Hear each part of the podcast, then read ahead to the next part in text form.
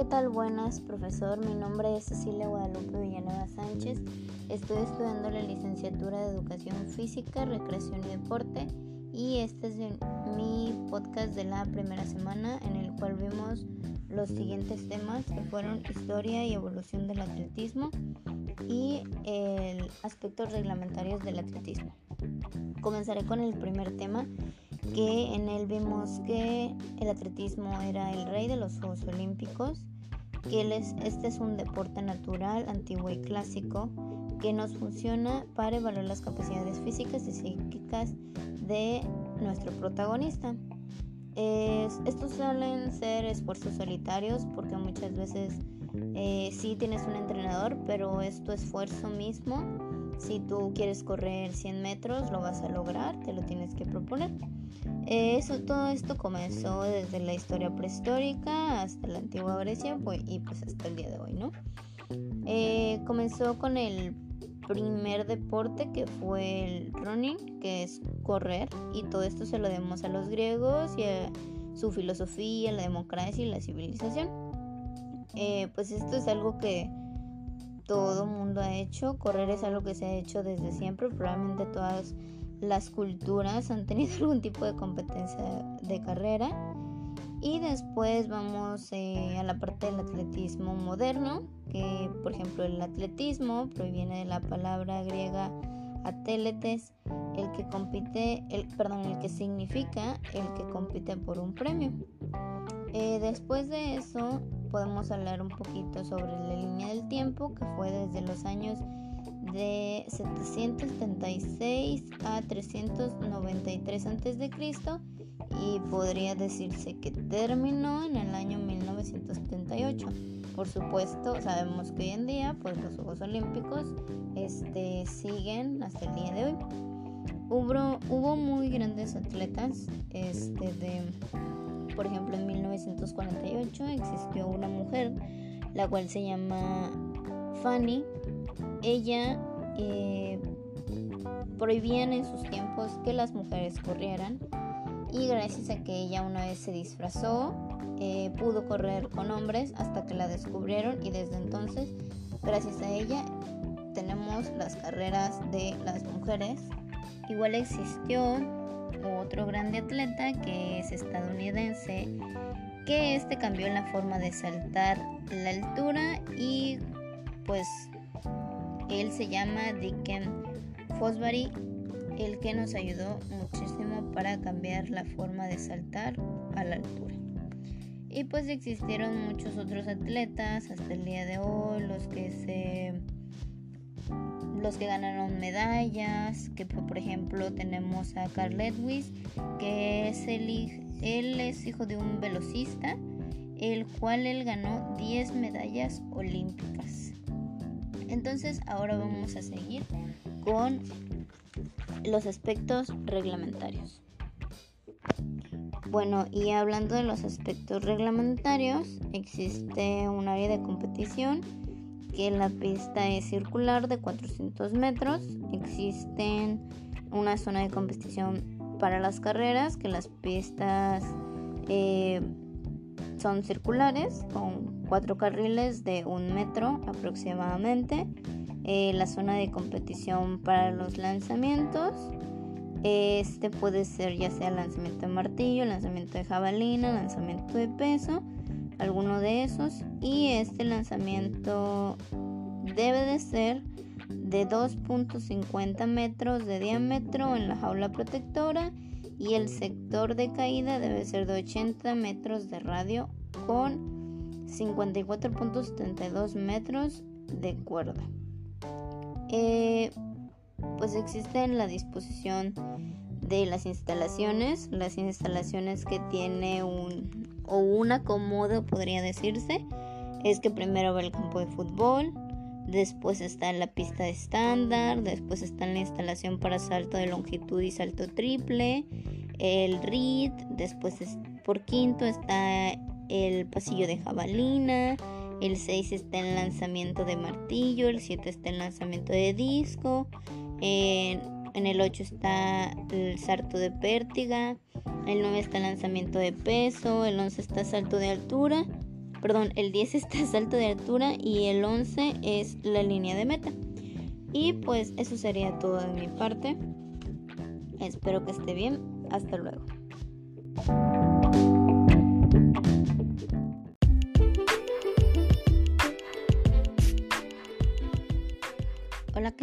Buenas, profesor. Mi nombre es Cecilia Guadalupe Villanueva Sánchez.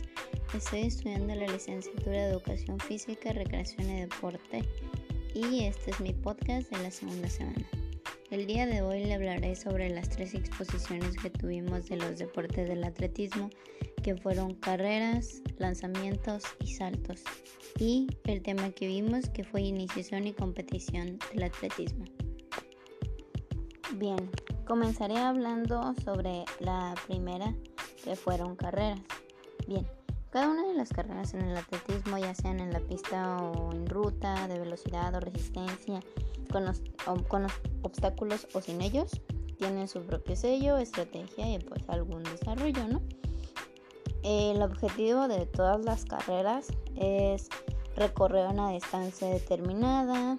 El que cruza primero la meta, pues obviamente es el ganador y se lleva la meta, ¿no? Eh, la pista y la ruta tienen diferentes, este, dependiendo de qué carrera vaya a ser.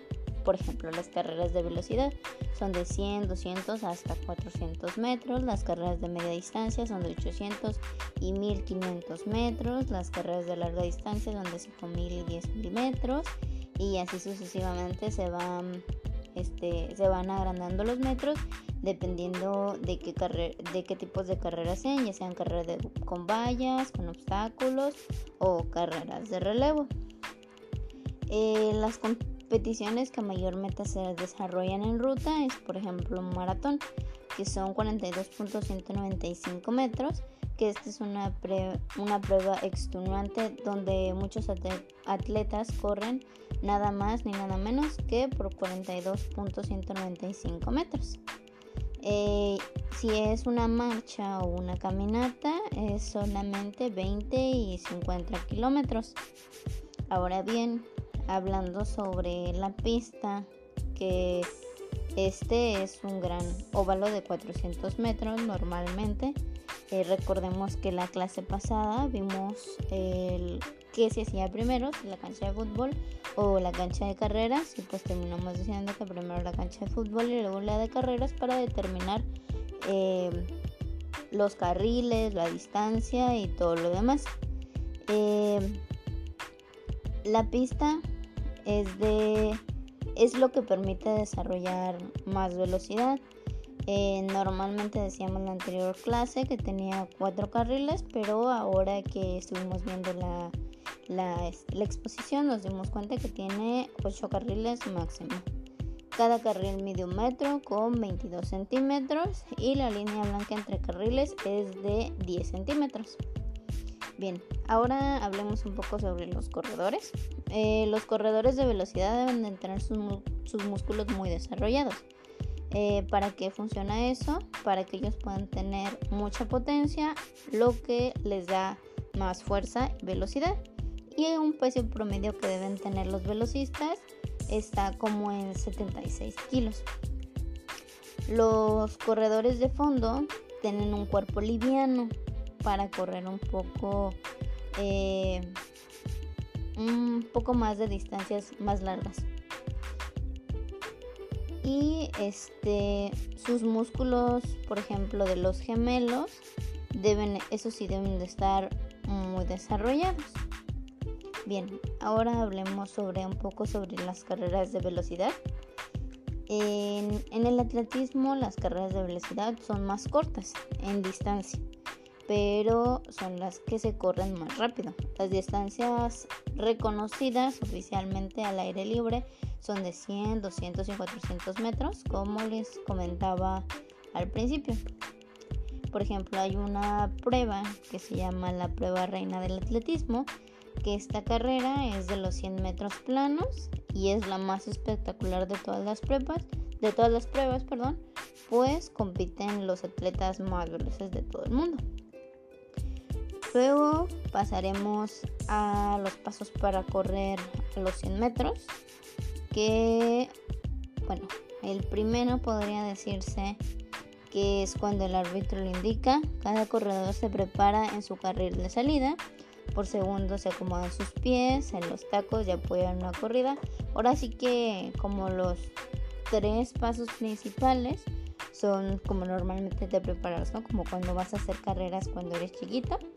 Y pues los últimos cuatro pasos es que al oír el disparo de salida arroja todo el aire y se impulsa violentamente con los brazos y piernas hacia adelante.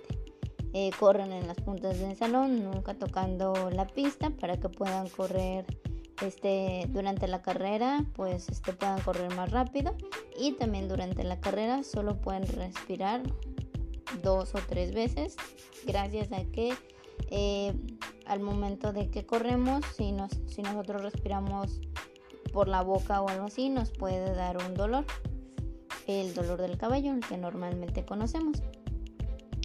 Y mientras corres van aumentando la cadencia de las zancadas hasta cruzar la meta.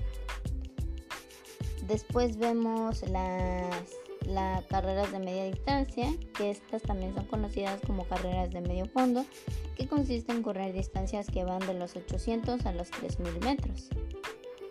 La, la de larga distancia, eh, por ejemplo, en Panamericanos son reconocidas las carreras de larga distancia de fondo de 5000 a 10000 metros que corren en la pista. Después están las carreras de vallas, que las carreras de vallas son competencias de velocidad en las que el atleta debe pasar una serie de 10 vallas o barreras que se compite en este, cuatro pruebas al aire libre, que estas pueden ser 100 metros para las mujeres y 110 metros para los hombres y 400 metros para ambos géneros. Y por último están las carreras de relevos. Una de las carreras que es de velocidad, que donde te exigen más, eh, que es una carrera donde se desarrollan en equipos de cuatro atletas, en las que un corredor recorre un tramo de la distancia para luego pasar al siguiente corredor. Y este llevan con ellos un tubo llamado testigo o estafeta y así sucesivamente hasta que se complete la distancia de la carrera. También existe la carrera de los obstáculos, que esta viene de 3.000 metros en la que los competidores tienen que pasar 28 obstáculos. Y bueno, un dato curioso es que, por ejemplo, antes de que los tacos o los ah, arrancaderos se generalizaran, el corredor escarbaba hoyos en la pista para colocar sus pies y tener más impulso en la salida de las carreras de velocidad. Bien, ahora pasaremos a los lanzamientos. Eh, dentro de las competencias en el atletismo eh, se encuentran los lanzamientos o las pruebas. En esta los atletas que participan deben tener un gran poder de concentración y mucha explosividad. Algunas reglas básicas es que, por ejemplo, todos los atletas que compiten en cada prueba tienen tres intentos máximos para hacer el lanzamiento y los ocho mejores pasan a la ronda final donde tendrán otros tres intentos de lanzamientos para que ahí puedan definir al ganador. En estos lanzamientos existe, por ejemplo, comenzamos con el del disco. La prueba del lanzamiento del disco tiene por objetivo lanzar lo más lejos posible un artefacto pesado de la sección circular llamado disco. Eh, uno de los motivos podría decirse que se puede hacer nulo el lanzamiento de disco es salirse por la parte delantera del círculo o otra podría ser salirse del círculo antes de que caiga el disco. Eh, también existe el lanzamiento de peso. la prueba de lanzamiento de peso o bala, que es como más se conoce, tiene por objetivo lanzar lo más lejos posible una esfera llamada peso o bala, que es como se conoce más el lanzamiento de bala. Eh, aquí en estas dos este, en el lanzamiento de bala existen dos técnicas que se pueden ocupar, que es la técnica O'Brien y la técnica Ovarishnikov. Que por ejemplo, en la primera técnica, esta es una técnica alternativa al lanzamiento frontal. Al girar el cuerpo se consigue más potencia. Y la segunda es una técnica similar a la del disco, donde la rotación proporciona la energía para el lanzamiento. Entonces, les ahora se me pasó y les comento la técnica de lanzamiento del disco. En esta técnica pues solo existe una que por ejemplo es antes de lanzar el disco, eh, la concentración para repasar en la mente los pasos técnicos de seguir y la motivación personal para lograr el mejor lanzamiento son claves para una ejecución exitosa. Y pues esa es la forma en la que se debería de hacer, o la técnica más bien en que se debería hacer el lanzamiento de disco. Luego pasamos al lanzamiento del martillo o el martillo, que en esta prueba el martillo tiene, el lanzamiento del martillo tiene por objetivo lanzar lo más lejos posible en cada intento. Ahí eh, hay un proceso de lanzamiento que consiste en cuatro pasos, que es la preparación, el giro, la rotación y el lanzamiento. La preparación pues, es donde el lanzador se concentra en el movimiento, el giro es sin moverse de su lugar, el lanzador tiene que girar el martillo a su alrededor dos o tres veces usando su brazo y el tronco. La rotación, el lanzador girará eh, rotando su cuerpo tres o cuatro veces. En estas rotaciones se consigue la potencia final del lanzamiento. Y por último, pues el lanzamiento donde el cuerpo se estira y las manos sueltan el martillo violentamente en un ángulo de unos 45 grados con respecto al suelo. Eh, también está el lanzamiento de jabalina. El lanzamiento de jabalina eh, tiene como objetivo lanzar por el aire una especie de lanza lo más lejos posible, que es igual lo hemos visto muchas veces. Este igual tiene cuatro pasos que podría decirse que es lo mismo. Bueno, solo que aquí tiene una carrera. Es la colocación, el apoyo y el lanzamiento.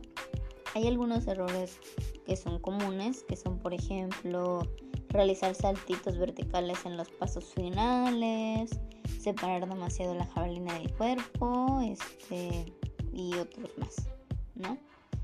Bueno, eh, los motivos por los que se puede hacer ese lanzamiento nulo es que, por ejemplo, que toquemos con cualquier parte del cuerpo la línea del arco o estemos fuera de ella, salirse antes de que se produzca la caída de la jabalina, que se podría hacer. Y uno de un dato curioso que podría decirse es que los lanzadores de peso pueden sobrepasar los 100 kilogramos de peso sin ser gordos. Entonces todo eso sería pura masa muscular. Bien, ahora vamos para el último, pero no menos importante, que es el de saltos, el deporte de los saltos en el atletismo. por ejemplo aquí nos platica que la vestimenta tanto en hombres como en mujeres siempre tiene que ser cómoda y sujetarse a las normas que se nos dan. Esta, existe el salto de altura, que esta es una técnica explosiva donde eh, consiste en sobrepasar una barra horizontal colocada a una altura determinada entre dos soportes verticales separados entre ellos unos 4 metros. Después la forma de saltar eh, son fundamentales, que son cuatro, que es el salto erguido, el salto de tijeras, el salto ventral o boca abajo y el salto boca arriba que es el estilo Fosbury que fue usado por primera vez en los Juegos Olímpicos de México en 1968 por Dick Fosbury quien ganó la medalla de oro. Luego está el salto de garrocha, que en este salto es una de las pruebas más técnicas del atletismo. Su objetivo es superar una barra transversal situada a una gran altura con ayuda de una pértiga que es la garrocha y que esa es flexible. Em, antes de comenzar, el juez dirá a los 15 atletas que compiten en la final la altura a la que se le colocará el listón al inicio de la prueba y las distintas alturas que será elevado al final de cada vuelta hasta que quede solamente un atleta ganador o hay un empate para el primer lugar, en cuyo caso gana el que menos saltos nulo haya tenido. Después vemos la forma de saltar con garrocha, que, que nos dice que el éxito de un salto depende en mucho del empuje que el saltador dé a la garrocha en el momento de hacer contacto con el cajetín, ya que esta fuerza le es de vuelta y es la que le permite impulsarse hacia arriba. Después existe el salto de longitud. Este es el salto de longitud es una prueba del atletismo que consiste en recorrer la máxima distancia posible en el plano horizontal a partir de un salto que se da después de una carrera. Eh, la clave para un buen salto es una buena carrera antes de llegar a la zona de batida, en donde los atletas llegan a desarrollar una velocidad hasta de 11 metros por segundo. La carrera es el punto esencial del salto con longitud. Bien, después seguimos con la técnica del salto de longitud. El salto de longitud se compone en cuatro técnicas, podría decirse que es la carrera, el impulso, el vuelo y la caída. También existe el salto triple, que el objetivo del salto triple es cubrir la máxima distancia posible en una serie de tres saltos entrelazados. Y también hay un dato curioso en esto, que por ejemplo el salto triple fue practicado sin impulso en los primeros Juegos Olímpicos de la era moderna. Bien, ahora pasaremos a la iniciación y competición. Eh, vimos sobre todo iniciación más que competición. Esa fue en parte de la tarea de investigación. Entonces, el objetivo de la iniciación es ejercitar la formación multilateral, evitar repeticiones excesivas, divertirse, que el enfoque eh, sea especializado a una sola prueba. Eh, la edad cronológica y biológica pueden no coincidir muchas veces en estas cosas. Por ejemplo, el niño puede tener 5 años o hasta 10 años y su manera de actuar y todo eso no es igual.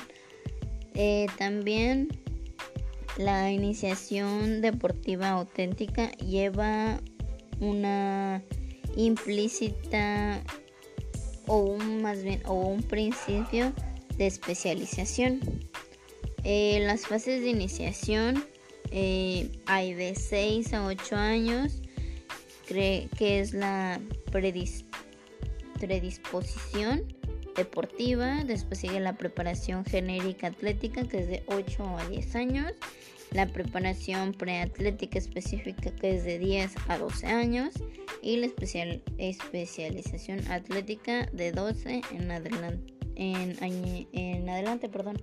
Y estas son como las fases sensibles de todo esto. Y ese también es sinónimo de sacrificio, tenacidad, inteligencia, rigor, etc. Y pues eso sería todo de mi parte. Espero esté bien. Hasta luego.